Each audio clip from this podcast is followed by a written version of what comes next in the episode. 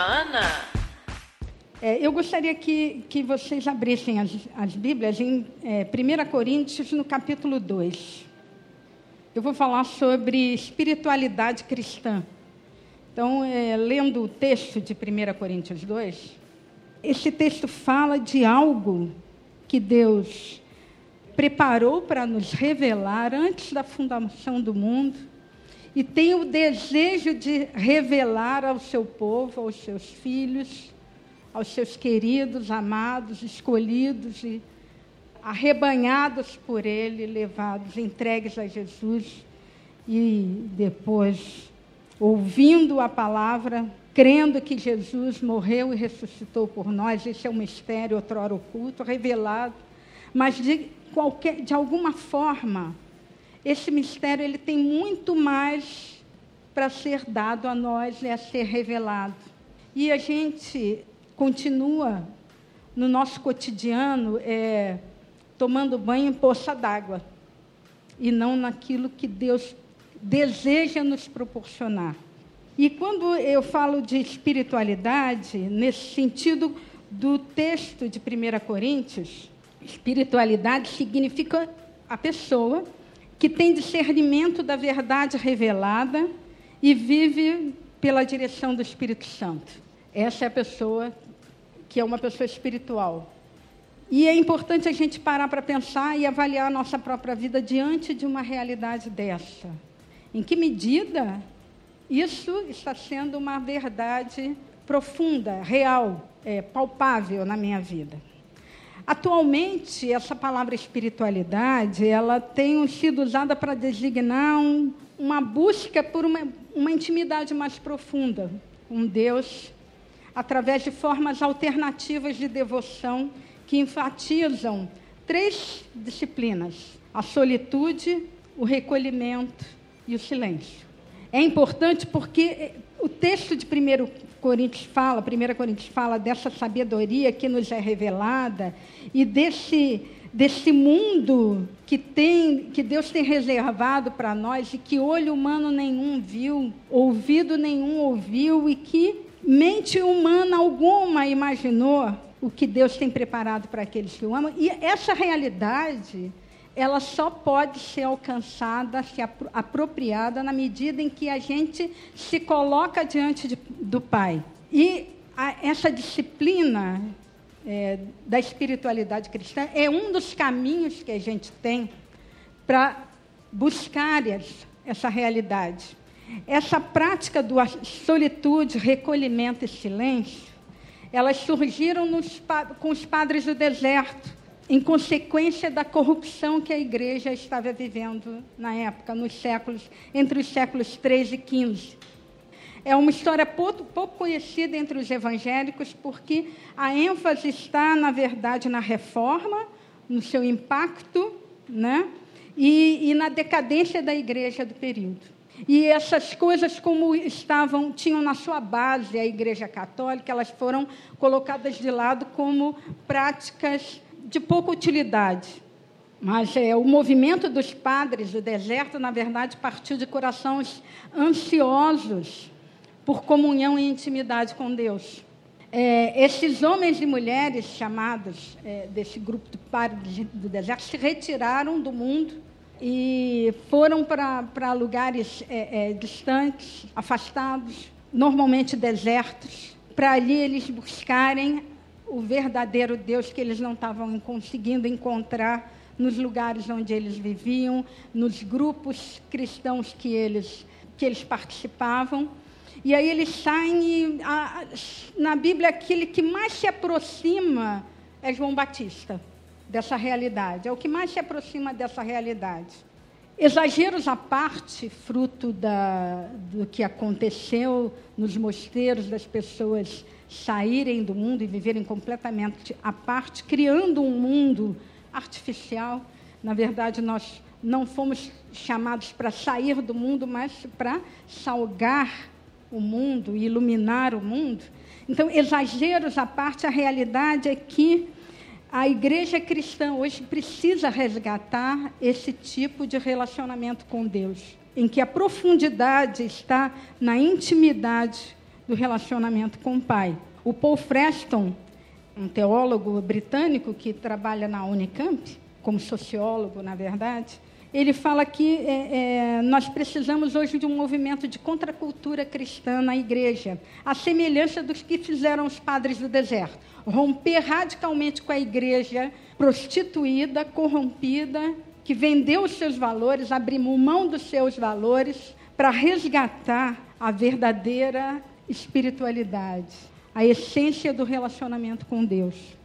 Então, a gente está numa época caracterizada pelo pragmatismo, onde as pessoas têm valor, as coisas e as pessoas têm valor pela utilidade que é dada a elas, e não pelo que elas são em essência. Caracterizada pelo fazer, em que as pessoas é, é, enchem as suas agendas, porque ter agenda ocupada, ter, fazer muitas coisas é um sinônimo de status revela que é uma pessoa poderosa e articulada, e isso para o ego dela é importante.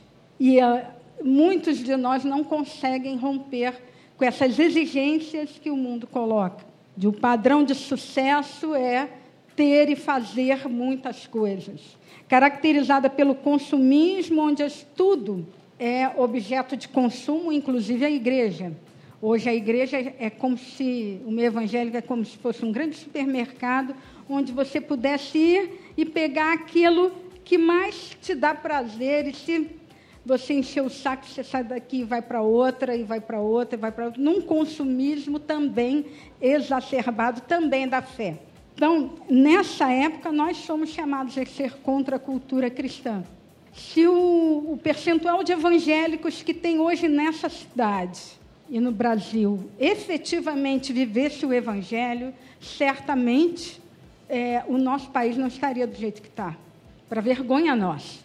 E eu, é, é, basta a gente lembrar o que aconteceu com é, a Europa, os países envolvidos na reforma, o que aconteceu de impacto, de mudança social, de transformação da sociedade, não só em termos de avivamento, mas também de é, é, transformação com resgate de valores cristãos, mudança real da sociedade, onde foram combatidos a miséria e a pobreza, uma igreja engajada com a mudança social. A ética é, que a gente tanto exalta nos países que vivenciaram a reforma é uma ética baseada no que a Bíblia coloca. São valores cristãos que foram colocados em prática e promoveram a mudança daquela sociedade. Então, é, é vergonha nossa essa, a nossa realidade estar do jeito que está. Significa que a gente não está nem de perto vivendo um evangelho verdadeiro. Então, a gente vive num mundo marcado pela razão, pelo racionalismo, onde a gente enfatiza os estudos, a exegese, a contextualização dos textos bíblicos, que são necessários para a gente entender o texto, mas não suficiente. Ou então a gente está num contexto onde, se não houver um, um derramar é, de lágrimas, é como se a presença de Deus não estivesse aqui. Então, são os dois extremos que a gente está vivendo. De alguma forma, a gente tem que resgatar o conhecimento bíblico e a experiência movida pelo Espírito Santo em nossa vida. E isso é, é algo que é, acontece no meu quarto, na minha casa, em primeiro lugar, para depois chegar aqui. Porque se começar aqui, é, uma, é algo promovido artificialmente, que não tem raízes. Não é que não seja legítimo, mas para impactar a minha vida, a sua vida, é mais difícil porque não tem raízes. É diferente do movimento quando ele acontece na nossa casa e a gente traz para cá. Então, é necessário que a gente caminhe na direção de um, uma relação com Deus de intimidade que possa aquecer os nossos corações aqui e é, atrair aqueles que estão fora que vão querer saber que negócio é esse que está acontecendo aqui dentro mal comparando, as nossas práticas, elas estão muito mais ligadas àquilo que eu devo fazer, porque é certo fazer, do que aquilo que a graça promove em mim, movendo-me à obediência por amor e não pelo que eu tenho e devo fazer. É necessário buscar então a intimidade com Deus pelo prazer de estar na presença dele, de desfrutar da sua presença, daquele que é Senhor do, do universo e que de forma é, é, inexplicável nos chamou para estar participando com Ele dessa relação de amor. Então, é, relacionarmos com Deus, não para que Ele nos cubra de bênçãos com a minha lista de pedidos de oração, mas para desenvolver uma amizade, porque esse foi o convite que Jesus fez, a oferta que ele fez aos discípulos, e quando ele orou, ele não orou apenas pelos discípulos, mas ele disse: Olha, eu não oro só por vocês, eu oro também por aqueles que ainda virão nos incluindo nessa relação amorosa, nessa relação de amor que ele desfrutava é, no céu com a Trindade. Então, essa, essa relação, esse movimento dos padres do deserto, quando ele nos chama, em primeiro lugar, como eu falei, ao recolhimento, o que, que significa isso? É o, o ato de recolher-se a um lugar que me proporcione condições de solitude e silêncio, ou seja, de ficar sozinha e em silêncio. Solitude é uma decisão interior de ficar só com o objetivo de buscar a Deus sem interferências, sem desvios e sem distrações. É claro que isso é algo que é um processo que precisa ser desenvolvido porque a gente pode estar trancado no nosso quarto sem conseguir controlar o rompante de emoções e de pensamentos e questões que surgem no nosso coração, né? Mas diferentemente da solidão que gera angústia, a solitude ela é, provoca um sentimento de pertencimento a Deus. E o silêncio, que não é apenas o não falar, mas significa um calar da nossa alma diante de Deus, para ouvi-lo melhor, para poder adestrar o nosso ouvido para ouvir aquilo que Deus tem para nos dizer. E os salmos, eles são fartos em ilustrações que expressam essa realidade. Né? Como o Salmo 42 fala, é, como, como a corça anseia por águas correntes, a minha alma anseia por ti, ó Deus. A minha alma tem sede de Deus, do Deus vivo. Quando poderei entrar para apresentar-me a Deus? Esse é um anseio do é, salmista e que expressa em profundidade o significado desse momento de separar e parar tudo para é, se colocar diante de Deus e buscar nele a força, a energia, o vigor, mas também a palavra, o amor, o cuidado para a minha vida. Então, ao invés de orarmos mostrando a Deus a nossa lista de pedidos, dos intercessões, em primeiro lugar é necessário que a gente ouça a voz de Deus e simplesmente desfrute da sua presença. Muito interessante, se não me engano, são os menonitas se alguém souber pode me corrigir, que na reunião de oração deles, eles entram, começa a oração, o, o momento de oração, ninguém fala absolutamente nada, cada um fica orando seu lugar. Terminou o tempo de oração, eles se levantam, se cumprimentam, se despedem e cada um vai para sua casa. É muito interessante porque é o oposto do que são normalmente as reuniões de oração, onde e até nosso momento com Deus, que é muito mais o falar e expressar a nossa angústia, o derramar do nosso coração, a nossa lista de desejos. Relacionamento com Deus pressupõe pressupõe que eu fale, ele me ouve, mas ele me dá uma resposta. Ele fala comigo também. Ele me dá uma resposta ao que eu coloquei para ele. E se eu não paro para ouvir, me levanto e vou embora, eu vou perder aquilo que ele tem para me oferecer, aquilo que ele tem para me dar naquele momento. É claro que o nosso relacionamento com Deus ele precisa ser misturado com essas todas essas coisas. Se a gente conversa com o Pai, é claro que a gente precisa colocar as nossas angústias, as nossas lutas, os nossos desejos, os nossos sonhos, mas a gente precisa também se calar para ouvir a voz do Pai. Quais são os projetos e planos que Ele tem para nós? Quais são os desejos que ele tem para mim? Num relacionamento de pai e filho, é isso que acontece. Existem três razões que justificam a importância do silêncio.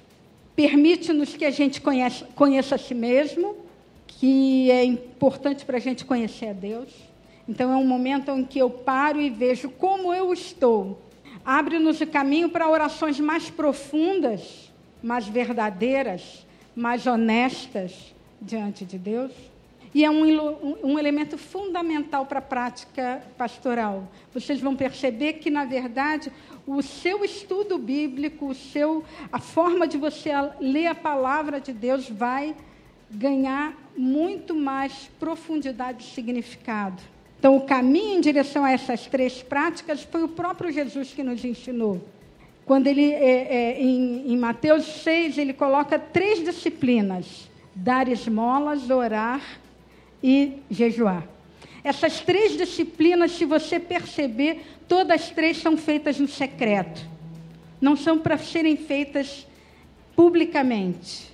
Então, a verdadeira espiritualidade, quem você realmente é, se dá no secreto. Se dá quando só você e Deus estão presentes, onde ninguém pode ver e falar e fofocar o que aconteceu. Ali você se sente em liberdade para ser quem você é. Então é no secreto que se dá a verdadeira espiritualidade. E é no secreto, no quarto, que você tranca e ali você tem um encontro com Deus, é ali que você pode se relacionar com Deus em profundidade, com silêncio, com recolhimento, com silêncio e com solitude.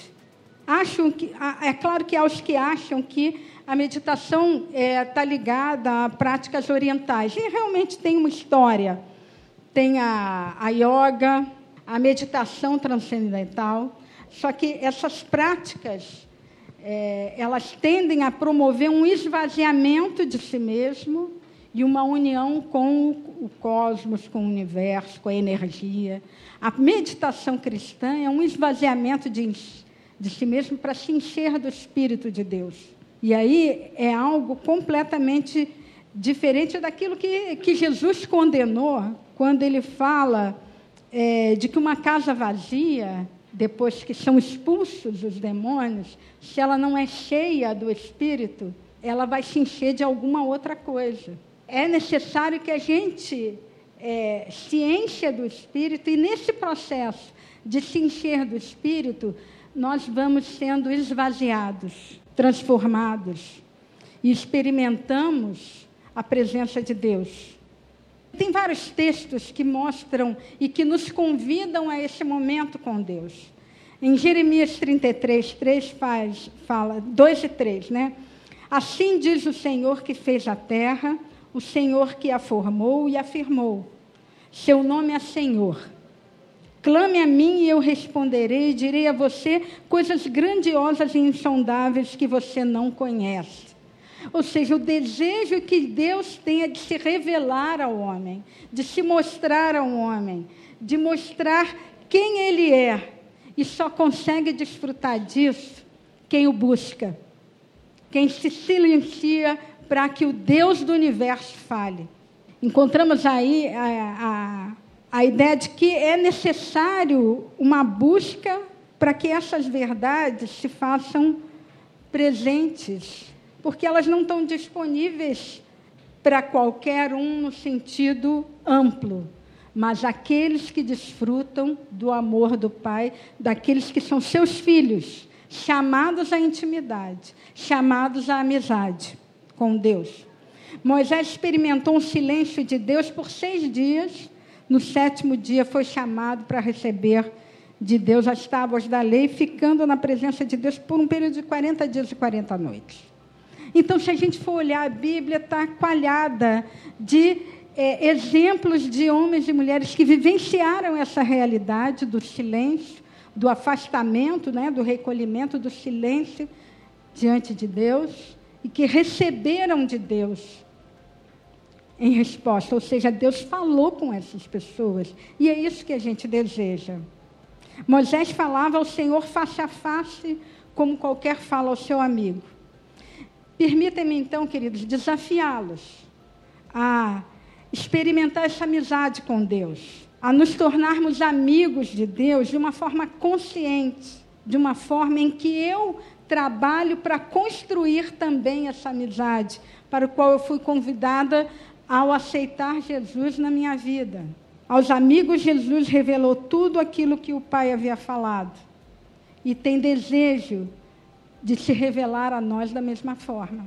Que a gente então possa estar caminhando nessa direção, buscando uma vida com Deus mais profunda do que aquela que a gente tem vivido até aqui. Porque Ele tem muito mais coisa para nos dar. E eu digo, quando eu digo isso, eu não estou falando, por favor, de, de ser arrebatado, de, de, de, de, de bênçãos que vão vir sobre isso. Não. É tão somente desfrutar da presença de Deus e perceber que esse é o conhecimento mais precioso que a gente pode ter na vida é fundamental que a gente passe por uma experiência onde, como Paulo, abra mão de todo o nosso conhecimento como forma de alcançar a Deus.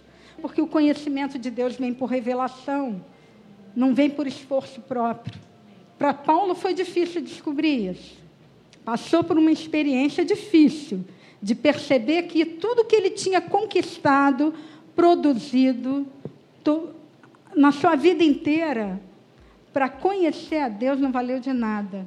Apenas através da revelação do Espírito Santo de Deus é que ele conseguiu descobrir e experimentar a verdadeira essência da espiritualidade cristã. Amém, queridos?